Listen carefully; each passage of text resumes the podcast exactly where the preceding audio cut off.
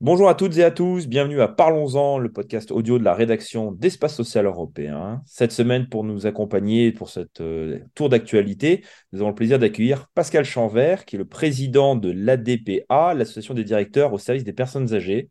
Bonjour, monsieur Chanvert. Bonjour. Merci de nous accorder un peu de temps. Alors, l'actualité, c'est le grand âge. Euh, on a parlé euh, beaucoup euh, de la PPL Bien vieillir. On a eu des annonces à la fois d'Elisabeth Borne et en même temps de d'Aurore Berger, la ministre des Familles et des Solidarités. L'idée un petit peu de ce podcast, c'est échanger avec vous, vous qui êtes un expert, qui connaissez par cœur ce sujet-là, voir où en est-on par rapport à la PPL Bien vieillir et le contenu de celle-ci, les annonces donc gouvernementales et plus globalement, entre guillemets, la politique du grand âge en France Est-ce qu'on constate une forme de, dynamique qui s'enclenche ou pas? Et euh, vous n'hésitez pas à nous faire part de vos connaissances et de votre expertise là-dessus. Première question, Président.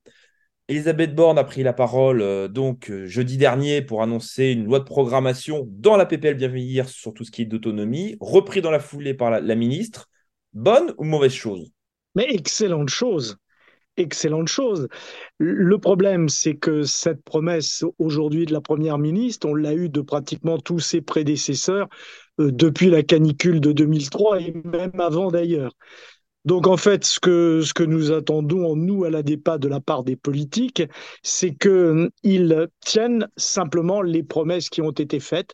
Nous demandons juste que l'État applique ce qu'il a promis. Très concrètement, en établissement la création d'un ratio de 8 professionnels pour 10 personnes âgées et à domicile, un financement de l'heure d'aide à domicile à hauteur de 31 euros.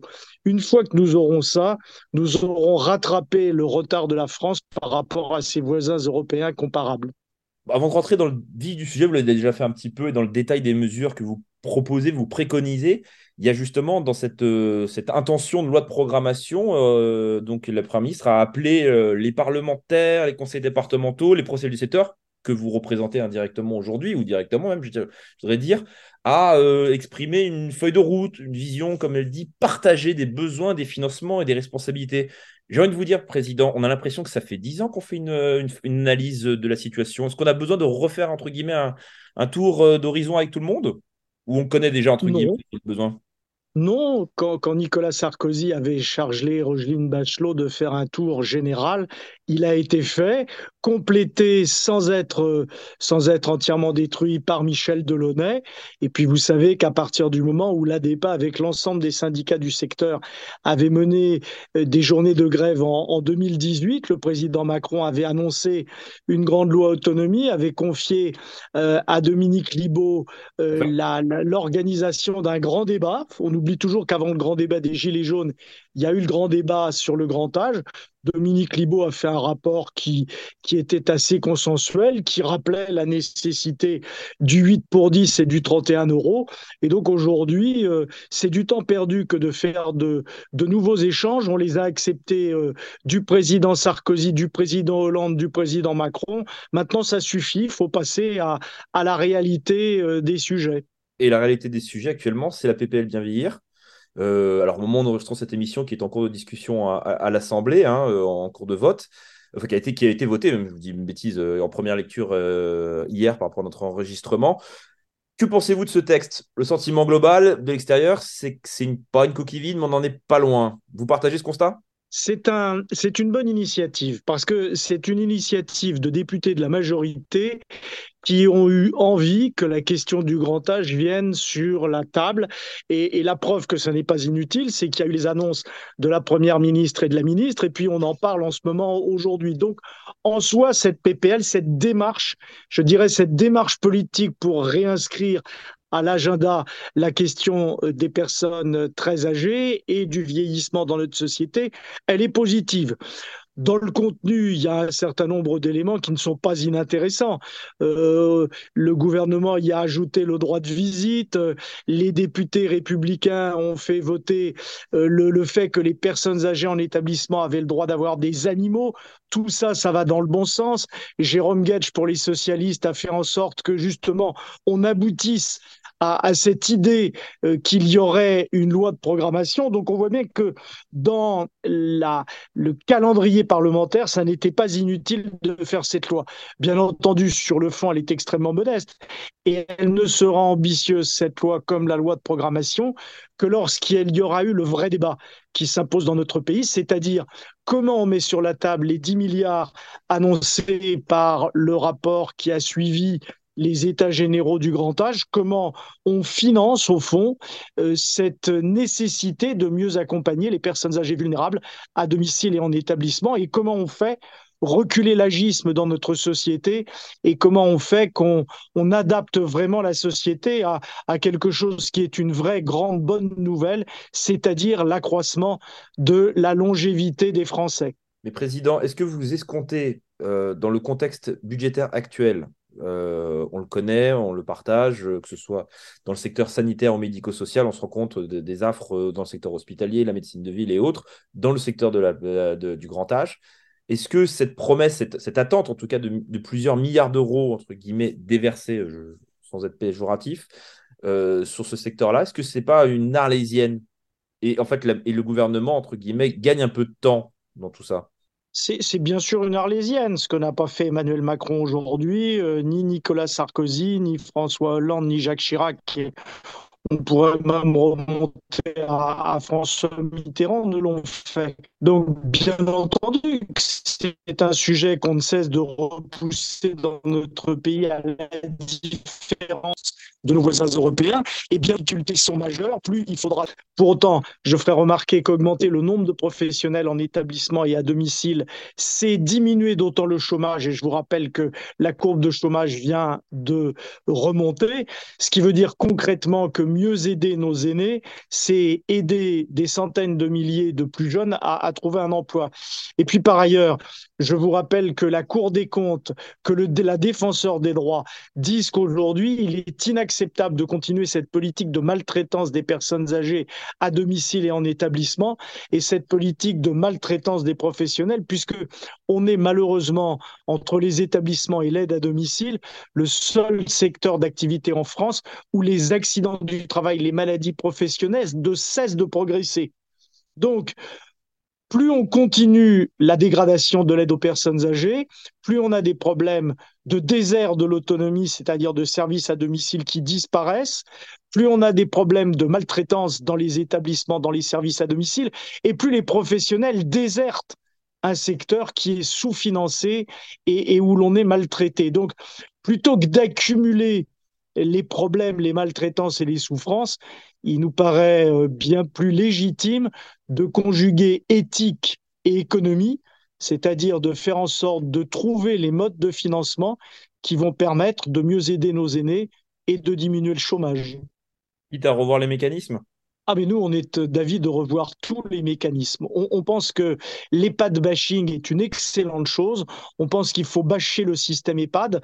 L'EHPAD bashing, c'est d'ailleurs avant tout euh, non pas le bashing des professionnels, mais le bashing de l'État qui a mis en place ce système et le bashing des départements qui ne sont pas à la hauteur de leur, euh, des exigences qu'on attend d'eux.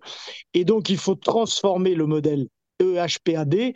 Nous nous disons qu'il faut, pour faire vite, transformer les établissements en domicile. Et puis, s'agissant de l'aide à domicile, il faut faire autre chose que d'aider les gens à faire leur toilette et, à faire leur ménage.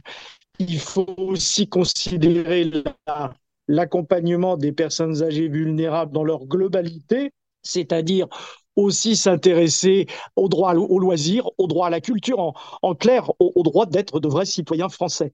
Et pour tout cela, pour tout cela, il faut s'appuyer sur la parole des personnes âgées, des jeunes âgés, des, sexagénaires, des septuagénaires, mais aussi des plus âgés. Nous avons démontré à l'ADEPA qu'on pouvait accompagner la citoyenneté des plus de 80 ans, des plus de 90 ans, y compris quand ils sont vulnérables.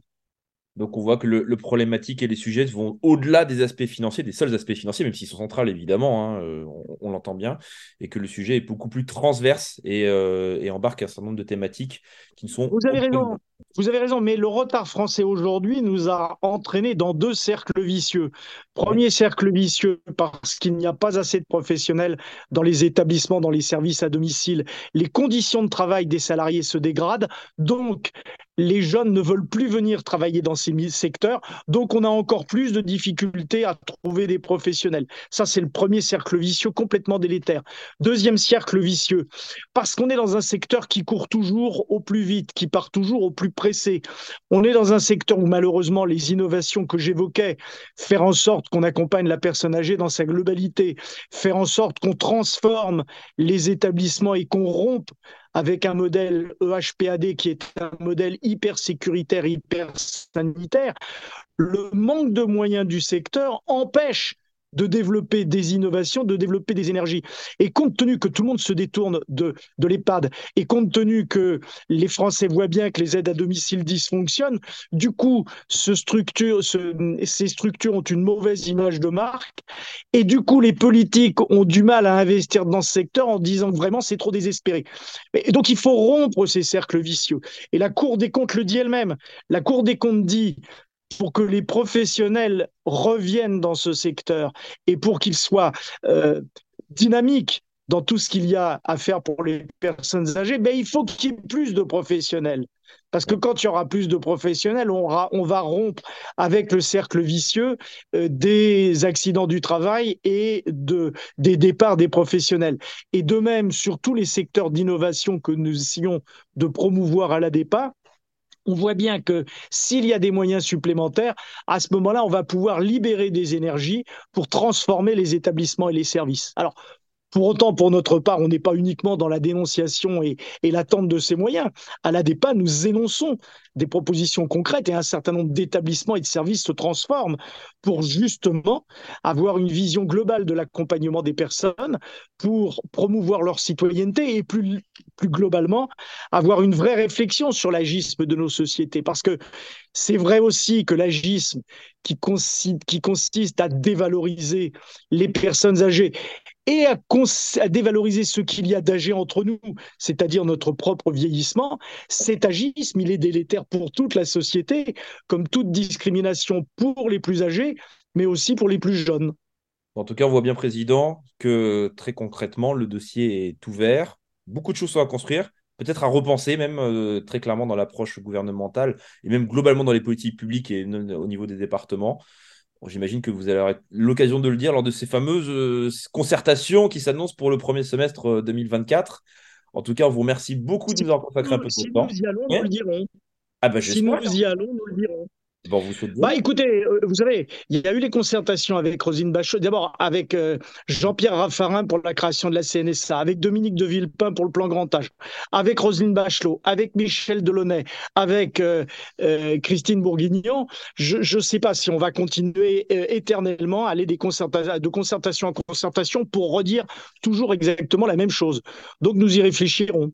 Merci beaucoup, euh, Monsieur Chanvert. Merci à la DPA de nous avoir accueillis. Alors, on s'excuse un peu parce que c'est vrai que la connexion n'a pas toujours été top, top ici, mais en tout cas, on a bien compris votre propos et euh, les, besoins de faire avancer concrètement les chantiers au-delà des, dynamiques politiques qui, certes, sont là, mais derrière les réalités de terrain, on se rend compte qu'il y a tout à construire. Merci à toutes et à tous de nous avoir écoutés cette semaine. On se retrouve à très bientôt pour un autre podcast d'Espace Social Européen. À très bientôt. Au revoir.